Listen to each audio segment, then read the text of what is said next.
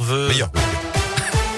Et à la une, avant de parler de l'arrivée du pass vaccinal, direction saint l'ouverture d'une nouvelle cantine participative. Elle s'appelle La Tablée. Elle est située rue Robert au pied des marches du Crel Rock. Elle fonctionne depuis mercredi dernier. Le concept est très simple. Le lieu se veut convivial. Vous pouvez venir du mercredi au samedi matin et préparer collectivement des petits plats avant le service à midi.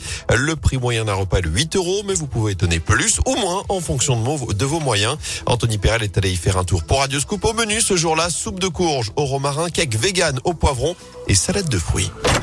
Il suffit de pousser la porte de la tablée pour avoir envie d'y rester. Il est 11h, Esther et Anissé s'activent en cuisine. Moi aujourd'hui je travaillais pas et c'est vrai que je trouve que la cuisine c'est quelque chose qui est quand même assez fédérateur. On peut faire sans se connaître. Le principe du lieu est sympa. Puis on va manger avec des personnes qui viennent de tous milieux, de tous horizons. C'est des moments d'échange parce que bah, la table c'est un moment d'échange quoi. J'apprends un peu ce tas avec les différentes recettes que je ne connaissais pas avant. Ça fait pas trop longtemps que je suis à Saint-Etienne, mais quand je vois le système, je me dis c'est un lieu qui apporte beaucoup.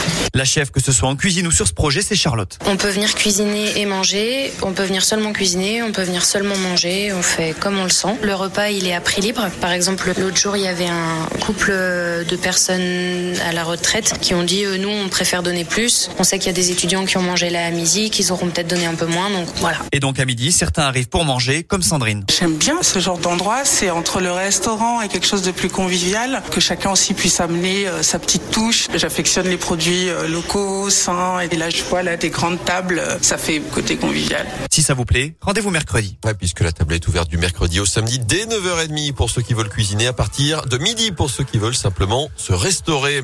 En bref, dans la région, cet épisode de pollution aux particules fines, il n'y a plus de vigilance en vigueur dans le bassin stéphanois, mais vigilance jaune pour les contreforts du massif central. Attention également, alerte orange pour le bassin lyonnais, nord à la vallée du Rhône avec vitesse adaptée sur les grands axes.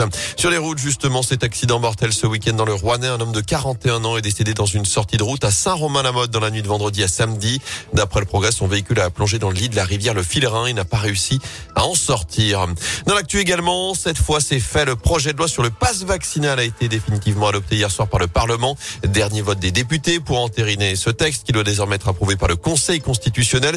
Socialistes et insoumis ont notamment déposé des recours. Texte qui pourrait donc entrer en vigueur dans les prochains jours. À partir de ce moment-là, la présentation d'un test négatif ne suffira plus pour les plus de 16 ans s'ils veulent accéder à un resto, un stade, un théâtre, dans un salon, une foire ou encore prendre le TGV. Seul l'accès aux établissements de santé restera soumis au pass sanitaire simplement. Pass sanitaire qui reste en vigueur également pour les ados de 12 à 15 ans. En foot, nouveau week-end de cauchemar pour les Verts. La SS dernière évidemment de Ligue 1 ce matin. À l'issue de cette 21e journée, cette défaite renversante samedi dans le chaudron revers de buts pour les hommes de Pascal Duprat battu à la toute dernière minute par Lens. Pas le temps pourtant de gamberger puisque c'est le derby qui se profile dès vendredi soir sur le terrain de l'Olympique lyonnais. Enfin, pas de Novak Djokovic exclu d'Australie ce week-end après un feuilleton incroyable et des Français au premier tour de l'Open d'Australie. Ça passe cette nuit pour Gaël Monfils et Benjamin Bonzi. C'est plus compliqué chez les avec l'élimination de Christina Mladenovic, Fiona Ferro, Diane Paris. Ça passe simplement pour Harmonita. Notez que trois Français sont sur les cours en ce moment. Adrian Manarino en passe de se qualifier pour le deuxième tour.